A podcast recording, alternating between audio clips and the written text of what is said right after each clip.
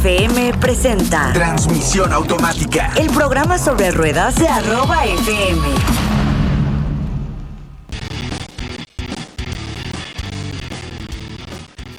Hola, muy buenas tardes, bienvenidos a Transmisión Automática, un programa dedicado a la industria automotriz, ya lo sabe, con todas sus variables de movilidad. Yo soy Eduardo Valdés y le agradezco que estén presentes en esta cita.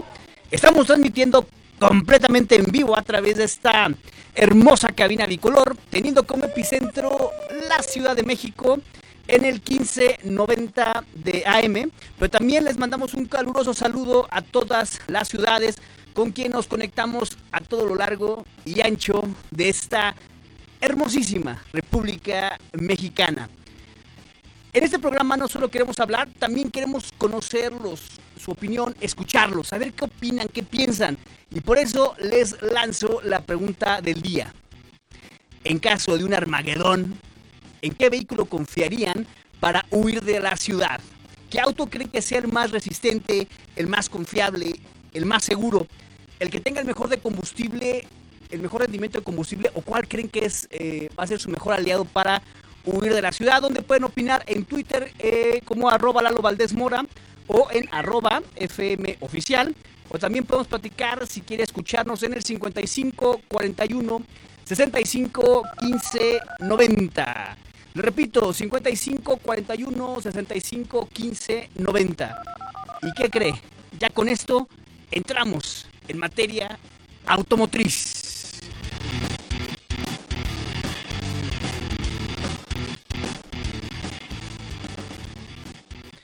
Y como bien sabemos, la información no se detiene día a día, minuto a minuto. Las novedades, los sobresaltos, las noticias buenas y las malas se hacen presentes. Vamos a escuchar lo más importante del día. el día y tú tienes que saberlo.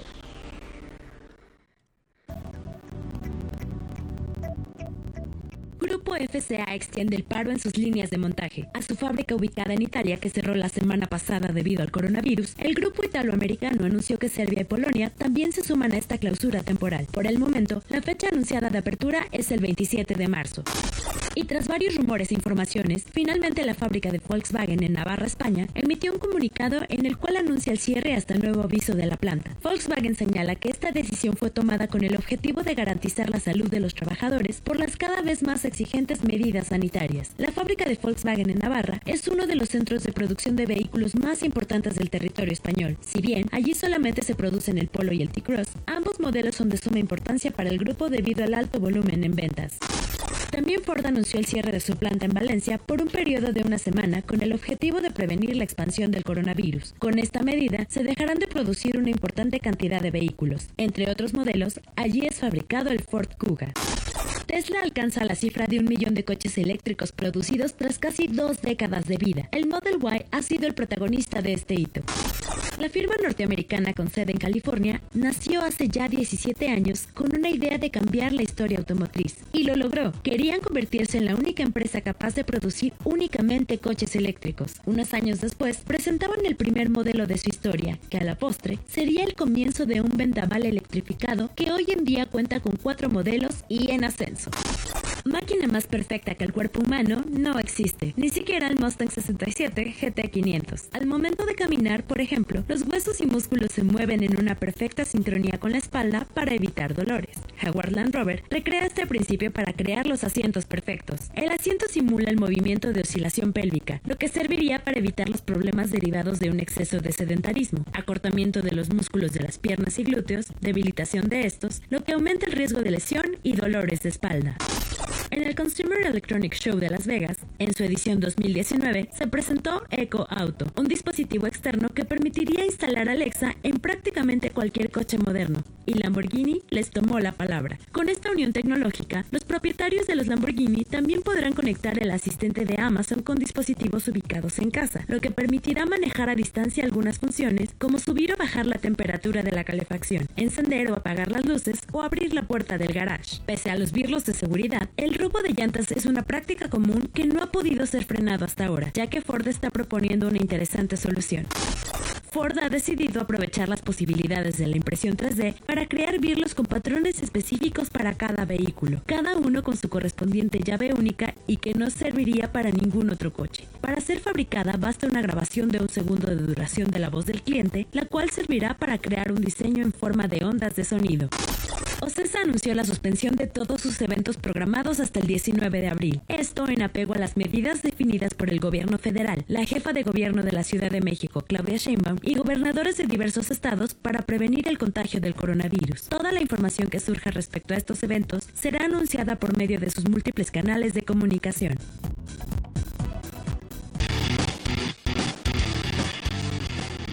Y bueno, con esta pausa que FCA hace en sus plantas europeas, habrá retrasos para todos aquellos que o clientes que quisieran comprar un Alfa Romeo o vehículos de Alfa Romeo, de Lancia que se vende eh, principalmente en Europa, algún Fiat, Maserati o Jeep.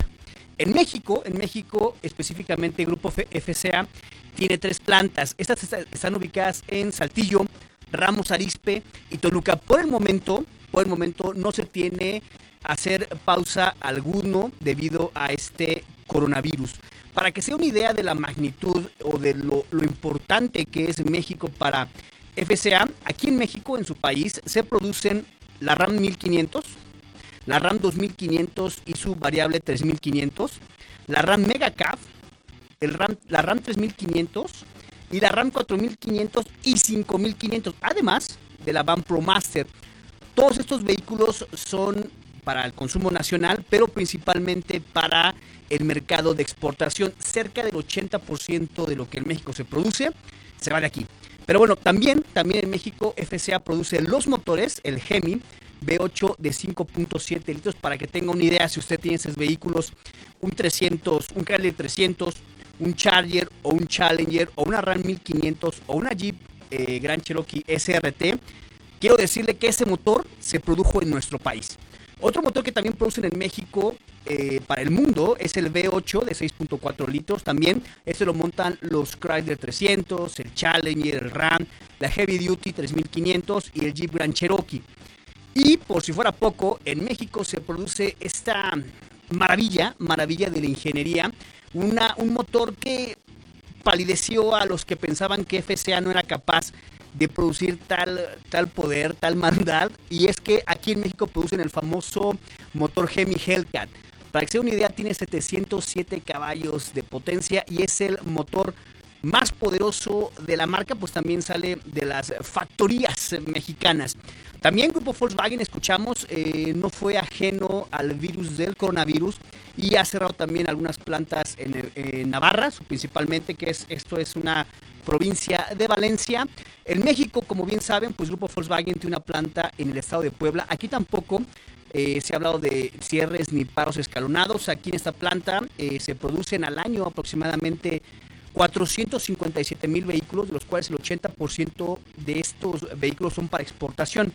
En México, ¿qué se arma? El Golf en todas sus versiones, el GTI, que eh, también es un Golf, pero se maneja como un modelo aparte, el Cross Golf, el Jetta en todas sus versiones y Tiguan.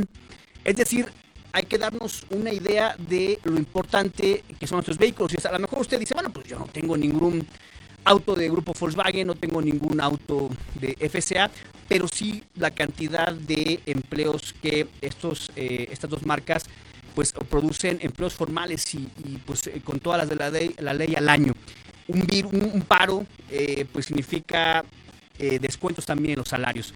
Y también quien pues en el, no cree en el coronavirus o al menos no está dispuesto a acatar estas normas de convivencias, de convivencia alrededor de este virus, es el empresario visionario y excéntrico Elon Musk, si me permite decirlo.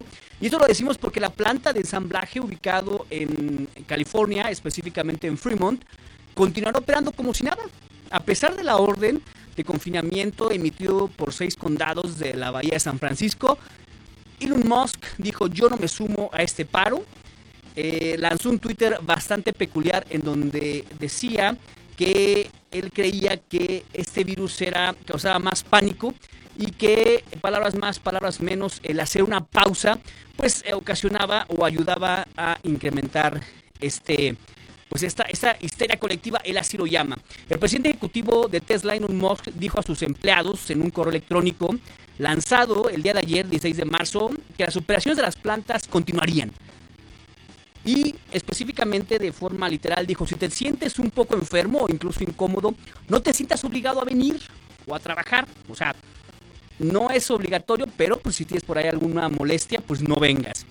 Eh, según reportes de Los Angeles Times, quien tuvo un acceso a este, a este correo electrónico, Musk eh, agregó, prefiero que estés en casa y no estresado en el trabajo y preocupado. Pues distintas opiniones, ¿no? Para este, este problema del coronavirus. La verdad es que él sigue con sin ningún retraso aparente en sus entregas del modelo Y, que es el modelo Y, y el Model 3, Tesla Model 3, que es también un auto eh, el más económico, por así decirlo, económico, pues cuesta 836 mil pesos en México, pero es el auto más accesible de la gama de Tesla. Y una noticia importante que se generó en los últimos minutos y es que a partir, bueno, y estar pendiente para todas las personas que viven en la Ciudad de México, y es que a partir de hoy, ya hasta el 20 de marzo, o sea, en tres días, la Secretaría de Seguridad Ciudadana de la Ciudad de México implementará un carril reversible sobre el circuito interior, esto ya lo había hecho, a la altura de la raza, lo informó la dependencia capitalina. Mediante un comunicado, pues dio a conocer que estos tres días, del 17 al 20, habrá este carril reversible de norte a sur desde la avenida Insurgentes hasta la calle Leibniz. La Secretaría de Seguridad Ciudadana eh, implementará este carril, ahí le va, desde las 6 de la mañana y hasta las 9. Entonces, quien circule por ahí va a ver este carril reversible. La vez pasada me tocó pasar por ahí y hay, eh, hay un poco de, eh, pues, de relajo porque no estamos acostumbrados a esto, pero sí hay bastante personal de seguridad, de bastantes policías que nos van orientando hacia dónde tenemos que entrar. Básicamente, eh, un carril se va, digamos que en sentido contrario y más adelante te reincorporas. ¿Por qué pasa esto? Porque precisamente en este simulacro que hubo del 24 al 28 de febrero, se dieron cuenta que hubo un aumento o una disminución básicamente en los tiempos de llegada de 30 minutos. Pero aquí lo que me llama la atención es que en ese entonces fue lanzado de las 18 a las 21 horas, o sea, en la noche. Ahora va a ser al revés, va a ser por la mañana. ¿Qué está buscando la Secretaría de Seguridad Pública o, específicamente el gobierno de la Ciudad de México? Pues tratar de darle salida al tráfico asfixiante de la eh, Ciudad de México. Bueno, pues ahí para que sea pendiente a partir de hoy 17 y hasta el 20. Pero, pero vamos a regresar con el tema de luz automotriz. Y si algo está haciendo daño es el coronavirus, ya lo habíamos dicho. Y preparamos al equipo de producción un resumen de eh, el daño que está haciendo a la industria automotriz en general este virus que surgió en la provincia de Wuhan. Vamos a escucharlo. El coronavirus está cambiando en mayor o menor medida el mundo como lo conocemos. Sin intentar ser fatalistas, al menos por el momento, este virus ya en esta etapa muy seguramente será recordado en los libros de historia de la humanidad. Las informaciones aún erráticas han dividido las opiniones entre los que ya creen y están sintiendo sus consecuencias, ya sea porque han padecido el virus o bien porque han estado viviendo un tipo toque de queda, esto principalmente en Europa, punto neurálgico del coronavirus. ¿Mediático o real? Creado como arma química y liberado intencionalmente o transmitido por el popular caldo de murciélago. El coronavirus está poniendo en jaque a una ya de por sí complicada industria automotriz que lo que menos necesitaba para este 2020 era una barda más en el camino. El coronavirus tuvo su origen en la provincia de Wuhan, que sería algo así como la Detroit asiática. A esta ciudad al centro de China, la industria automotriz le confió durante años ser uno de sus puntos clave, no solo para la producción, esto gracias a sus bajos costos industriales, irresistibles volúmenes comerciales y alianzas estratégicas. La provincia de Wuhan, además, es la cuna de la industria metalúrgica china, lo que provocó que durante los últimos años una decena de las compañías más importantes del mundo decidieran invertir en la ciudad, incluidas Honda, Nissan, Renault y Citroën Peugeot. El gigante japonés Toyota cuenta con cuatro plantas de ensamble en China. Ford tiene su alianza con la empresa local JMC y con Chang'an para producir SUVs. Volkswagen se asoció con JAC Motors para consolidarse como el mayor fabricante de vehículos en el mundo y juntos decidieron construir una planta de ensamble en la ciudad de Hefei. Y el mayor fabricante coreano y quinto del mundo, Hyundai, posee cuatro plantas en China con una capacidad de producción de 1.35 millones de vehículos por año. El coronavirus hasta el momento ha puesto en evidencia dos situaciones. La primera es que los humanos tenemos que dejar a la muerte en la antesala de la casa para dejar de creer en conspiraciones maquiavélicas que solo buscan mantenernos recluidos en nuestros hogares. Y la segunda evidencia que dejó hasta el momento es la gran dependencia del sector automotriz mundial con Asia, específicamente China. Pero hay más. Nissan, Honda o Isuzu también se vieron obligadas a suspender temporalmente su producción o a reducirla debido a las interrupciones en el suministro de autopartes, dado que desde China obtienen el 30% de los repuestos. Ni siquiera Elon Musk contó con un as bajo la manga. Tesla debió retrasar la producción de su Model 3 en su flamante planta de Shanghai. Además del Model 3, también fabricará el Model Y, su camioneta más accesible. Por su parte, el grupo FCA, Fiat Chrysler, debió parar la línea de su Fiat 500 debido a la falta de disponibilidad de componentes que llegan de China, y luego amplió la medida a cuatro fábricas en Italia. El grupo italo-estadounidense debió tomar esta decisión luego de que el gobierno italiano extendiera todo el país las restricciones de movimiento por el avance del coronavirus, que ya causó más de 800 muertos en Italia. Lo cierto es que en torno al coronavirus, lo más importante son las vidas humanas, pero es indudable que nuevamente la industria automotriz tendrá que valerse de toda su experiencia para salir adelante de esta situación en donde se está nadando contracorriente. Oigan, pues nada más recalcando este tema de el carril reversible, este carril reversible se une a los que ya están eh, de manera más permanente, de manera permanente, que es el eje 6 sur, el eje 5 sur, Fray Servando y viaducto Tlalpan. Esto solamente en fines de semana. Eh, un experimento peculiar. De hecho, aquí nos, me comenta eh, Javier, reportero urbano, que este, este experimento lo hicieron porque se dieron cuenta con los sensores de eh, tránsito, de tráfico, que había una especie de cuello de botella en este punto. Yo la verdad es que, bueno, no, no, no tengo un, eh, no lo he medido científicamente, yo, yo, yo no he visto ahí mejoría, paso por ahí todos los días, yo más bien he visto confusión, pero bueno, pues esperemos que, que sea todo para mejorar. Eh, pues vamos a un pequeño corte, regresamos, estamos en transmisión automática. No le, le recomiendo que nos, nos, siga después de, este, de estos cortes porque vienen cosas aún más, pero más interesantes, sobre todo en torno a este coronavirus y su relación con el transporte público. No nos tardamos, regresamos.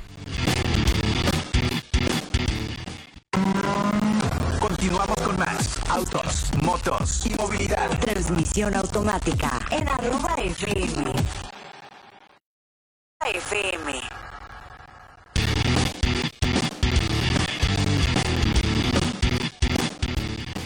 Y qué bueno que continúa con nosotros en transmisión automática. Le hago nuevamente la pregunta del día. En caso de un Armagedón, ¿en qué vehículo confiarían para huir de la ciudad? ¿Qué auto creen que es el más resistente, el más confiable, el más seguro? ¿Con qué, auto tiene mejor consumo? ¿Qué elegirían? Consumo, confianza, seguridad, resistencia. ¿En dónde pueden opinar? Le pido por favor que sea en arroba Lalo Valdés Mora, esto en Twitter, o en arroba FM Oficial. O también, si quieren platicar con nosotros, le pido que se comunique al 55 41 65 15 90. Esto por si quieren hablar, que a nosotros nos va a dar mucho gusto. Nos encanta, la verdad, todavía tener esta comunicación uno a uno con ustedes. Oigan, y no todo en esta vida tiene que ser pantallas touch, cámaras, sensores o manejo autónomo. Manejamos la RAM 700 y descubrimos que es una pick pequeña de la cual poco se ha hablado en los últimos meses y que siendo realistas pocas actualizaciones ha recibido en los últimos años. Pero esto no es nada malo, al menos no en este caso. La industria automotriz no descansa y nosotros tampoco. Esto es De Estreno. Desde su última actualización, esta pequeña guerrera quedó muy a tono con las exigencias de un, de un vehículo de nicho que es más práctico y funcional de lo que hubiéramos pensado. Y siendo honestos, la verdad, la verdad, aquí entre nos, nos costó mucho trabajo desprendernos de ella. En el mercado mexicano rodan tres competidores directos de Ram 700, que es Volkswagen Sabeiro, Renault Oroch, que en Europa se comercializa bajo la firma Dacia, por de repente hay confusión cuando decimos esta marca y nos escuchan en otros mercados a través de internet, y Chevrolet Tornado. Todos estos exponentes, incluyendo a la RAM 700, tienen yo creo que dos funciones primordiales. La primera es ser ese vehículo de carga capaz de ser maniobrado por las pequeñas y cada vez más complicadas arterias citadinas, con la capacidad de carga de hasta 650 kilogramos, ¿sí? Puedes subirle a esta pequeña camioneta 650 kilogramos esto sin contar o puedes además llevar a cuatro personas adentro de la doble cabina que es como cabina y media. La verdad es que la cabina no es tan cómoda, pero hablaremos de ella ahorita más adelante. Y una capacidad de arrastre de hasta 400 kilogramos. La segunda, la segunda función es ser un vehículo de aventura, de los entusiastas de los deportes extremos. En su batea bien caben dos bicicletas pequeñas, quizá de nuestros hijos, o los costales con la comida de nuestras mascotas o una pequeña mudanza. Esto gracias a que su batea tiene un área de carga de 589 milímetros y 1.4 metros cuadrados que afortunadamente pueden ser cubiertos para protegerlos de las inclemencias del clima con una eh, cubierta impermeable que creo que se compra como equipo opcional dentro de la misma de la misma agencia. Mecánicamente cuenta con un propulsor de 4 cilindros con 1.6 litros de desplazamiento que manda la potencia de las ruedas delantera, es, transmisión delantera. Y una eh, extracción delantera, perdón, con una transmisión manual de 5 velocidades.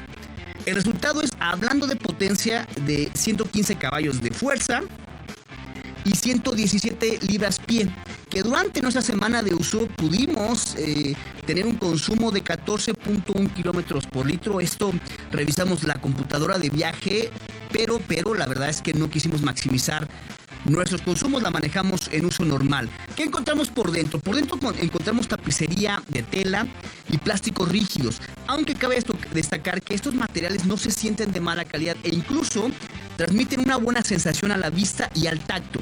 Al ser una pick-up de cabina y media, se pueden llevar a cuatro personas, aunque eh, las personas que vayan en las plazas traseras no irán tan cómodas. El espacio está un poquito reducido. Yo sí lo recomendaría para trayectos muy cortos. A nivel tecnológico, encontramos una computadora de viaje con información eh, relativa a la autonomía, distancia recorrida, consumos y velocidad promedio o cristales eléctricos. Eh, que bueno, que cuentan esta con esta eh, interesante función que con un solo toque se baja la ventana hasta abajo o con un solo toque se sube hasta, hasta, hasta que quede perfectamente bien cerrado. Además de la RAM 700 cuenta con sensores de reversa muy útiles y espejos exteriores con luz direccional, ya sabe, para avisar a los vehículos de al lado que, vamos a dar una vuelta, vamos a, vamos a cambiar de carril. La iluminación cuenta con faros de muy, muy buena intensidad y además tiene luces de niebla. Pero por donde lo que yo creo que lo que más destaca es que a pesar de tener una pantalla pequeña de 6.7 pulgadas, pequeña para los estándares de hoy, es compatible con Apple CarPlay y Android Auto. Eh, quiero decir que con ambos sistemas funcionan de maravilla. A veces funcionan mejor que los vehículos premium. Y ya, por si fuera poco, el tablero cuenta con indicadores de off-road ligero, que incluyen una brújula, eh, inclinómetro lateral y longitudinal. Para que sepamos, pues, qué está pasando en el vehículo afuera cuando vamos metiéndonos a estas condiciones de todo terreno. Y en términos de seguridad, cuenta con dos bolsas de aire, frenos ABS en las cuatro ruedas. Ah, ahí la tienen una buena opción de movilidad, ¿no creen?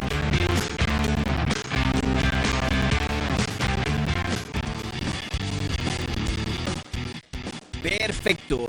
Oigan, y para todos los que no podemos o no tenemos o no tienen un vehículo y pues tienen que salir en esta etapa en donde se ha, eh, se ha permitido o se ha dicho que si no tienes a qué salir, no salgas. Han pedido, al no haber todavía una vacuna, ni siquiera eficaz, ni siquiera hay vacuna contra el coronavirus, lo mejor es mantenernos de cierta forma aislados y tienen que salir a la calle por cualquier cosa que no puedan hacer home office, pues qué hacer en el transporte público, cómo cuidarnos. Javier Marmolejo, el reportero citadino, nos da a conocer ¿Qué está pasando con ese tema? Javier, muy buenas tardes. ¿Qué tal, Eduardo? Te saludo con mucho gusto. También a todos nuestros amigos que nos escuchan, nos siguen por las redes sociales.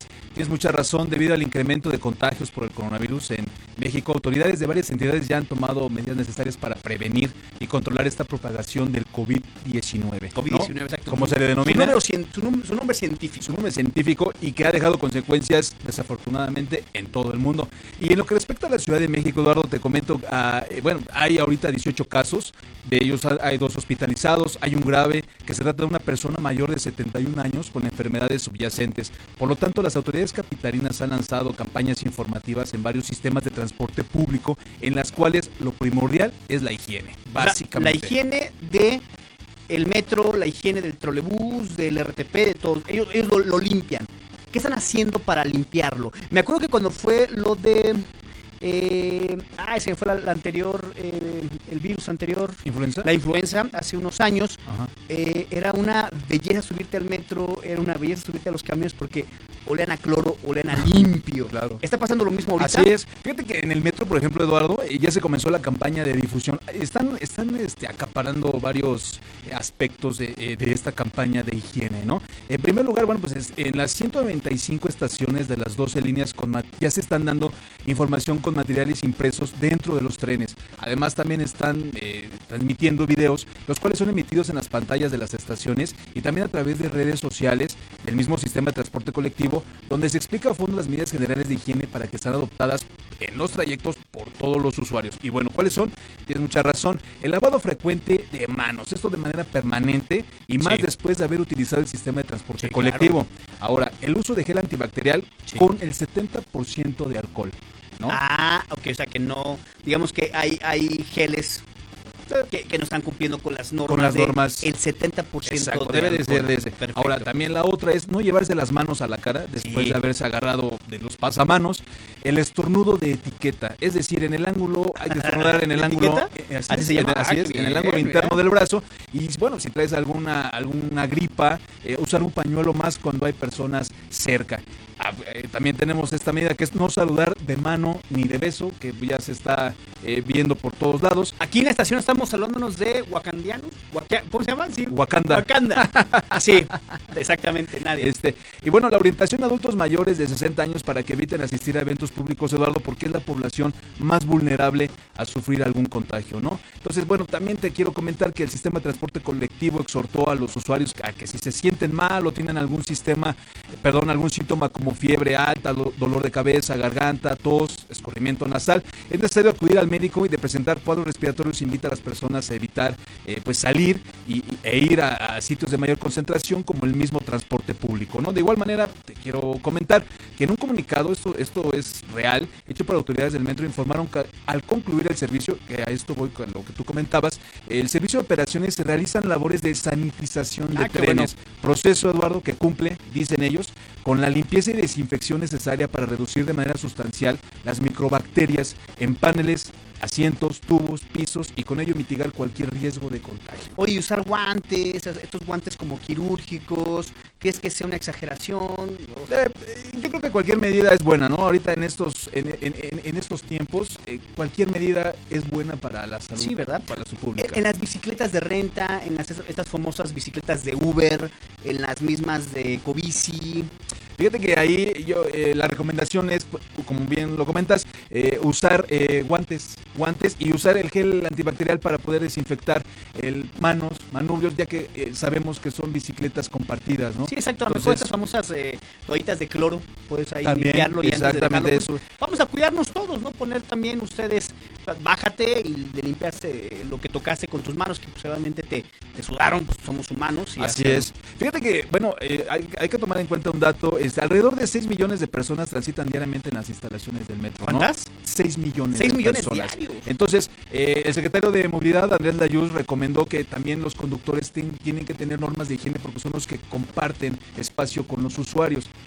Así también, bueno, eh, llama a los usuarios a que también no estornuden, tengan estas medidas. O, hagan este estornudo de, estornudo de etiqueta. Y van sí. a poner este geles antibacteriales en algunas estaciones para la gente que lo requiera, ¿no? Ah, qué bien. Entonces, bueno. Porque y, no hay, ¿eh? Yo, yo en la mañana, bueno, he intentado comprar tres días gel y y nada. Acabado.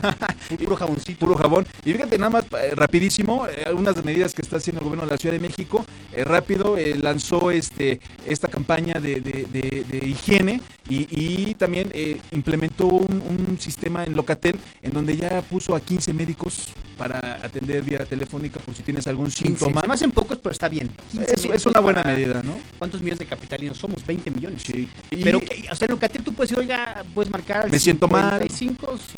55, 55, 56, 58, 11, 11. 11, 11 y decir me siento mal y ahí puedes tener una especie de consulta en línea. Exactamente. Bueno, está Y ahí te evalúan ellos por si hay algún problema o eh, ya, eh, en todo caso quiero comentarte que también la Secretaría de Salud este, tiene ya brigadas, eso nos dijeron ayer en conferencia de prensa, por si te sientes mal, este, pueden tomarte eh, alguna muestra en tu casa para que no, eh, en este caso para que no tengas algún síntoma de coronavirus, si lo tienes, te vas a tu casa y ahí te toman la muestra. Ah, pues qué bien. Y como hemos dicho, lo más importante es la prevención. Digo, ya, ya lo han repetido hasta el cansancio. A lo mejor no se ha cancelado todos los eventos, que aunque hoy César dijo que sí, pero pues si no es necesario salir, nosotros tenemos que salir pues, para llevar la noticia hacia ustedes. Venimos Exacto. rápido, la verdad es que esto está sanitizado también y nos vamos a, a encerrar.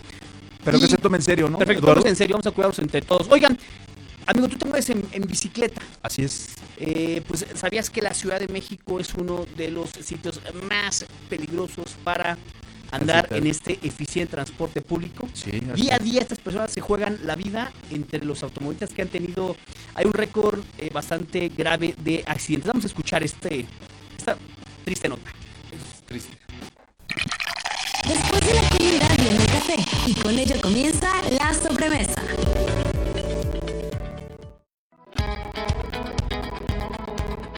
En la Ciudad de México, en promedio cada día son atropellados 20 ciclistas.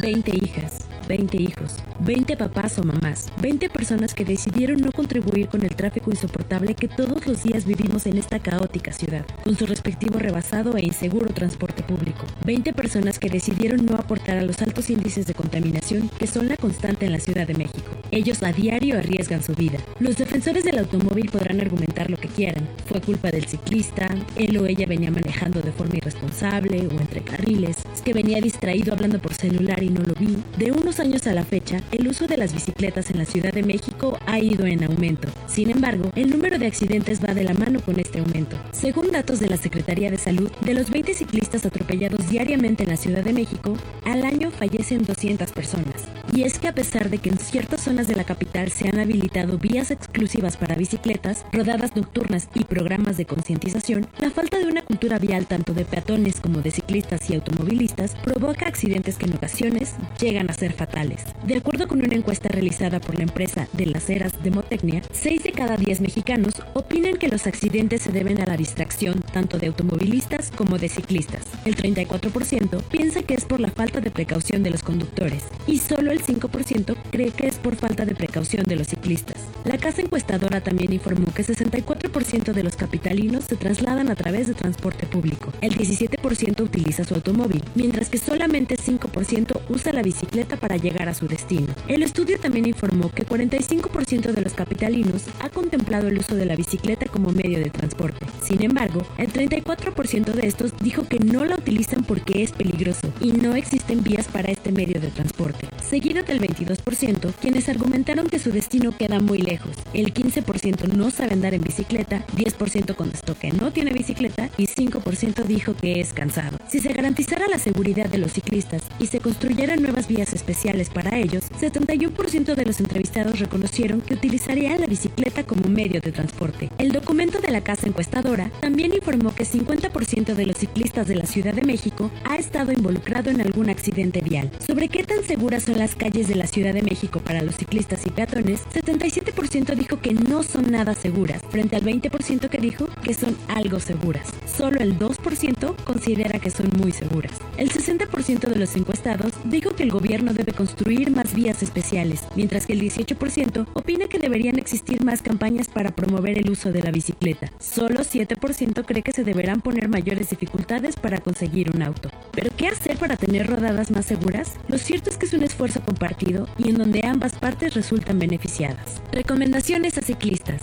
Circula sobre el arroyo vehicular. De preferencia, utiliza el carril completo. Circula en el sentido de la vía. Respeta banquetas, camellones, cruces peatonales y semáforos. Cede el paso a los peatones. Señala tus movimientos. Evita el uso de audífonos u otros distractores. Utiliza luces delanteras y traseras cuando oscurezca. Recomendaciones automovilistas. Cede el paso al peatón y al ciclista. Deja metro y medio de distancia al rebasar a un ciclista o motociclista. Haz uso correcto de las direccionales. En verdad, no se gastan.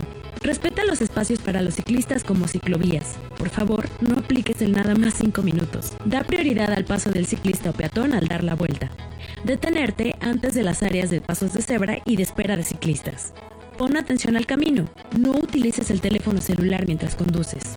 Y no menos importante, hay que respetar los límites de velocidad. FM.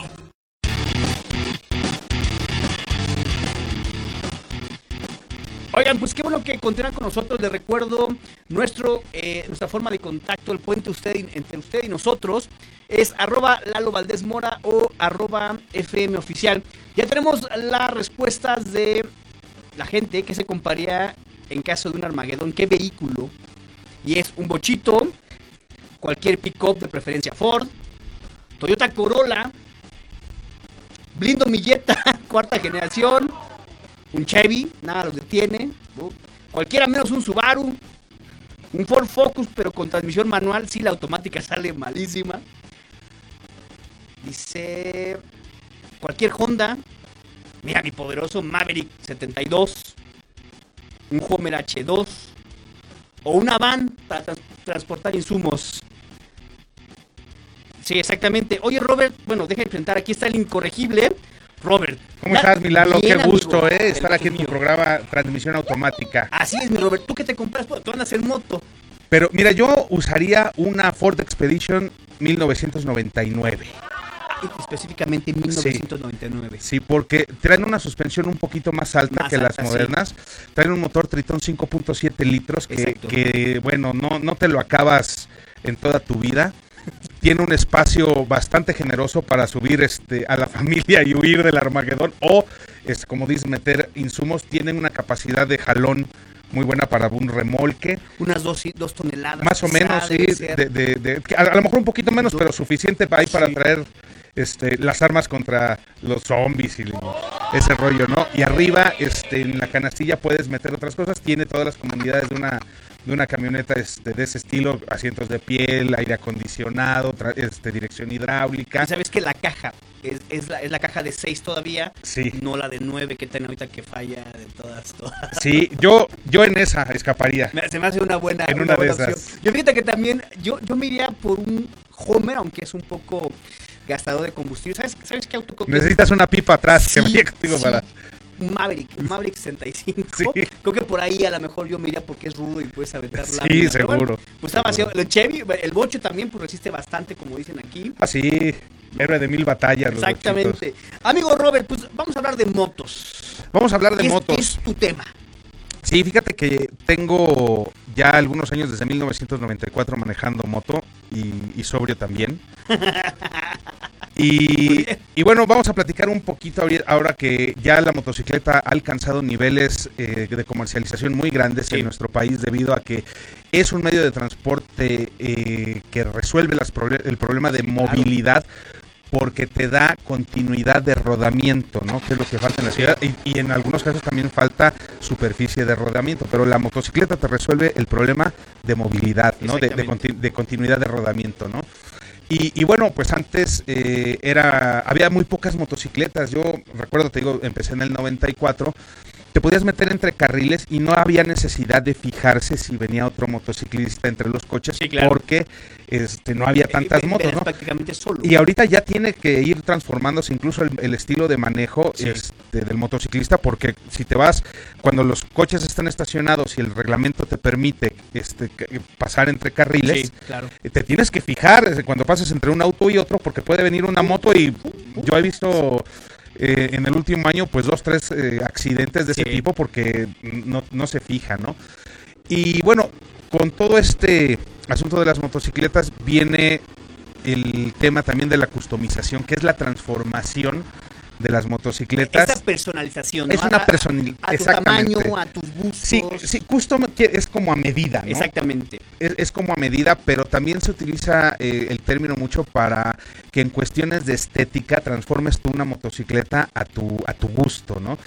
Y hay, bueno, cantidad de estilos que, que puedes llevar a cabo. eh, los, los principales, pues, son, este, por ejemplo, las choppers, ¿no? Que, que son modificaciones, yo creo que de las más radicales porque hay que, hay que cortar el cuadro Sí. para convertirla en una chopper. Chop quiere decir este cortar, ¿no? Exacto. En inglés. eh, las demás son custom, o sea, eh, para los, que los, los motociclistas que nos están escuchando, el ponerle un manubrio alto a su moto no la hace chopper, la hace custom, ¿no? Exacto. O, o la Café Racer, que también creo que ha agarrado mucha Fíjate que es muy bonito el tema. De, de- yo creo que el, el asunto lo podemos, de la customización lo podemos rastrear hasta la posguerra, de, Sí. de la Segunda Guerra Mundial, donde principalmente los pilotos de, de- tanto ingleses como norteamericanos, empezaron a usar las motocicletas como una forma de tanto de distracción como de decir ya me vale todo y me voy a andar en mi moto, ¿no? Ajá, por el por el país.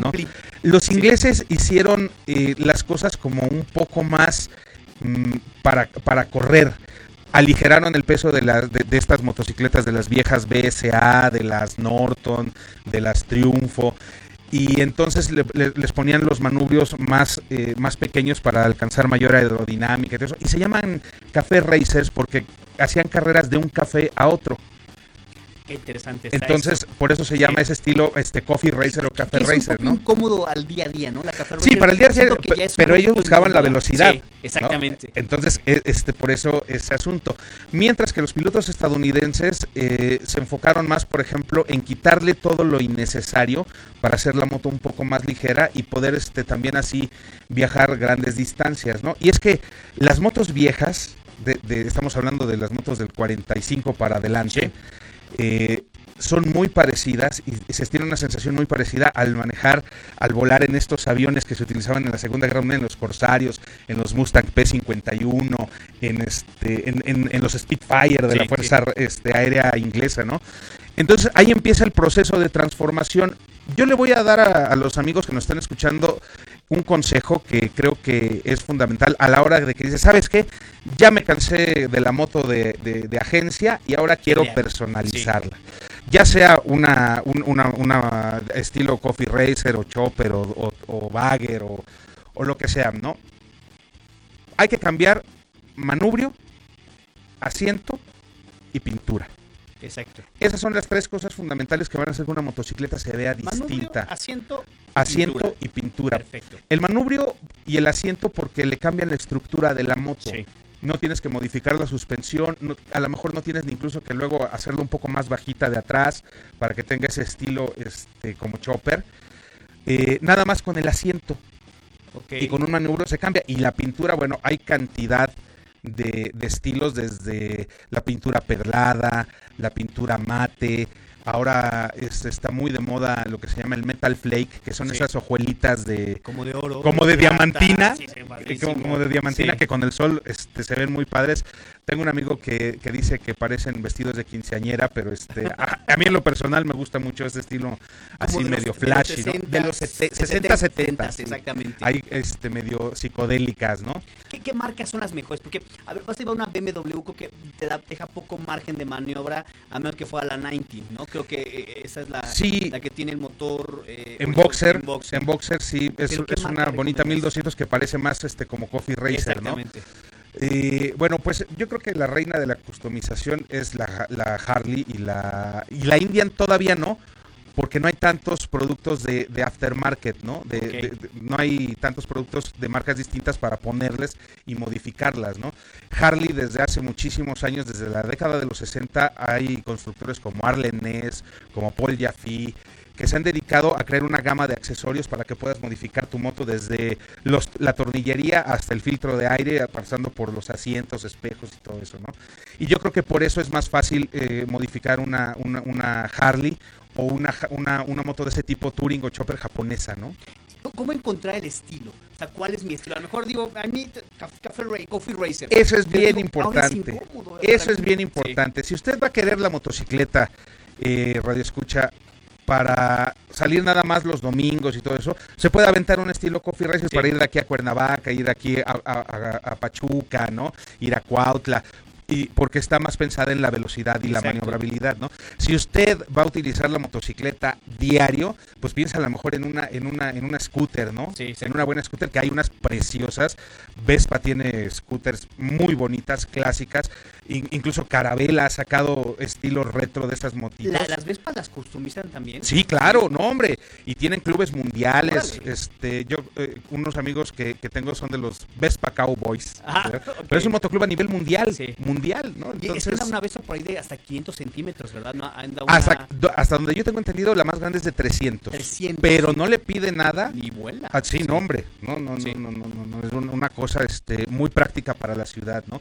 Si usted quiere tener, customizar una, una motocicleta para exposición, pues ya es otra cosa, es otro estilo y le va a tener que meter más lana, más cromo, cuidarla mucho, ¿no? Eh, pero pues hay estilos de todo, in- incluso para el Armagedón, ¿no? Sí, exactamente. Mate militar, et- Ah, etcétera, me ¿no? encanta el, mar- el- mate militar. Yo me, yo, yo me compré una moto, pero bueno, no puedes llegar a veces, no puedes cargar tantas cosas para el Armagedón. Sí, ¿no? claro.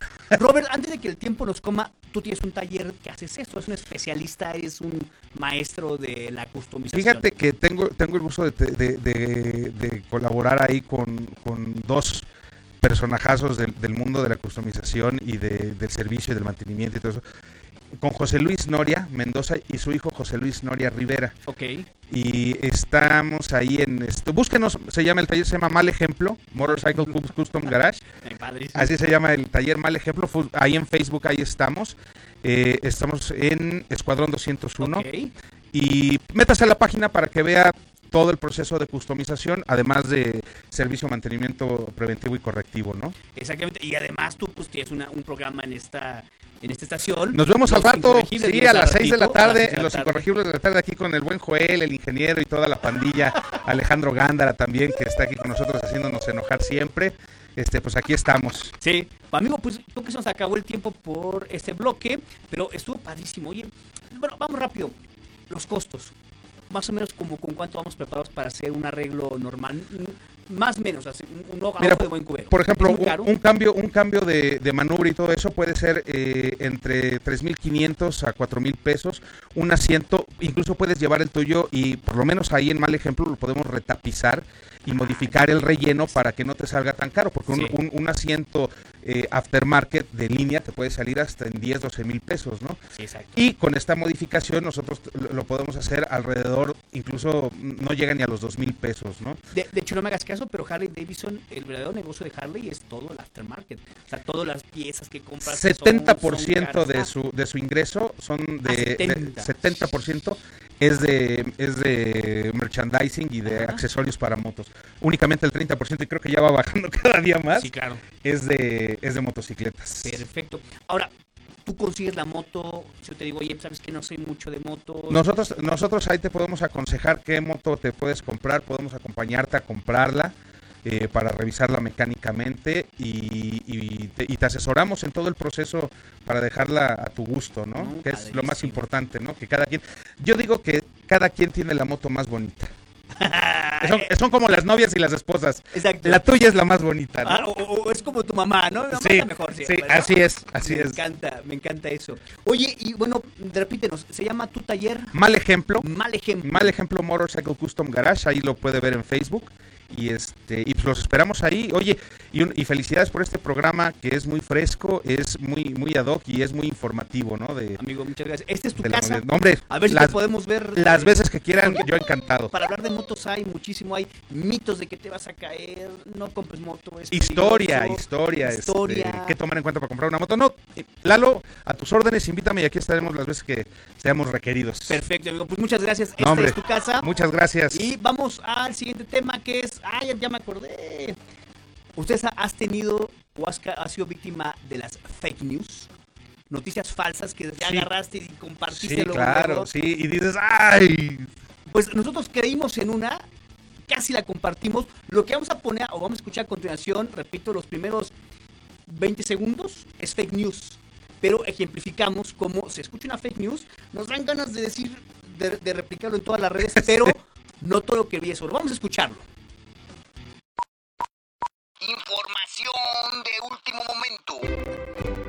Científicos australianos acaban de descubrir, luego de realizar pruebas con ratones, que el virus del coronavirus se queda en la garganta atrapada durante tres días antes de atacar al organismo. Esto, por supuesto, abre una ventana hacia una posible cura, ya que es posible acabar con él durante esta primera etapa si el individuo bebe mucha agua tibia con sal, esto además de tres gotas de vinagre. ¡Alto! Lo que acabas de escuchar es una noticia falsa o fake news. Un fenómeno que amenaza con cambiar la política moderna e impacta en todo el mundo. Ya sabes, yo tengo otros datos. Las fake news confunden, mueven campañas, alteran resultados económicos y pueden acabar con la reputación de la gente. La información es un arma muy poderosa en política, por ejemplo. Los rumores y las noticias falsas se elaboran para perjudicar al resto de partidos o movimientos ideológicos. Algunos candidatos no dudan en utilizar informaciones falsas para atacar a sus oponentes. Durante las elecciones de Estados Unidos en 2016, la campaña de Donald Trump puso la posverdad, los hechos alternativos y las fake news en el centro del debate. Y lo peor, caemos, la mayoría de las veces, redonditos. La cualidad de las fake news es que enseguida se convierten en virales. Hoy en día es posible, con recursos económicos, plagar los muros de las redes sociales con todo tipo de información sin verificar. Difundir noticias falsas puede tener consecuencias muy graves, desde difamar a una persona y destruir su reputación, con todos los efectos que ello conlleva a largo plazo, hasta influir en la opinión pública o provocar alarma social. Pero ¿cómo combatir las noticias falsas? Usa el sentido común, el menos común de los sentidos, dicen. Hay una serie de comprobaciones que puedes realizar fácilmente y que te permitirán confirmar la veracidad de la información, la fecha en que se publicó, si hay faltas de ortografía o errores en el texto, si las imágenes están pixeladas o parecen retocadas. Otro aspecto que debes de tener en cuenta es la fuente de información. ¿Es un diario reconocido, un portal web oficial o un blog con pocos seguidores? Si no estás seguro, es mejor contrastar la información con otros medios más fiables. Revisa el tipo de notas que publica la fuente informativa. Leyendo el histórico, es posible darse cuenta si tiene algún tipo de tendencia política, social, ideológica o cultural. Y si tienes dudas, no compartas. La desinformación es un enemigo que todos tenemos y podemos combatir. Ah, y el dióxido de cloro, el ajo, la miel caramelizada, las gárgaras con agua con sal o las paletas de miel con limón del Dr. Simi no combaten los. Pues ya lo escuchó.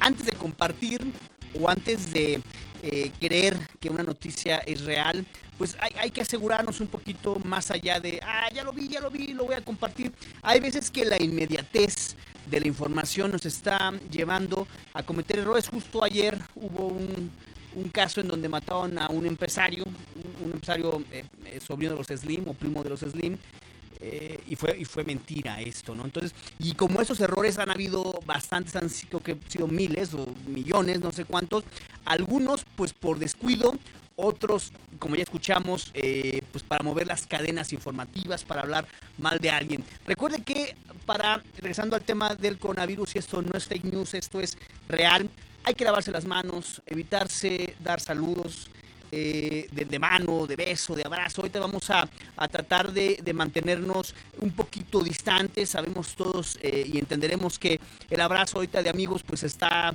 un poco prohibido. Ya lo sabe, si usted tiene algún síntoma de, de, a lo mejor de la garganta, marca Locatel, a lo mejor no son suficientes estos 18 médicos, pero algo podrán hacer, podrán hablar con usted y decir, oye, pues, me duele un poco la garganta, pasa esto.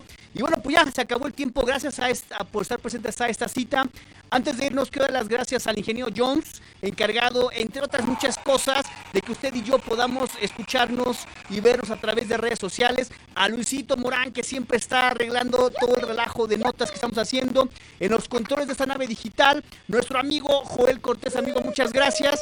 Al mago Mike, quien organiza todo esto para poder llevar transmisión automática hasta sus hogares. A todos ustedes, muchas gracias. Yo me despido, Eduardo Valdés. Nos escuchamos el próximo jueves. Adiós. Así concluye una emisión más de transmisión automática. Así concluye una emisión más de transmisión automática. El programa dedicado a la industria automotriz con todas sus variables de movilidad. movilidad.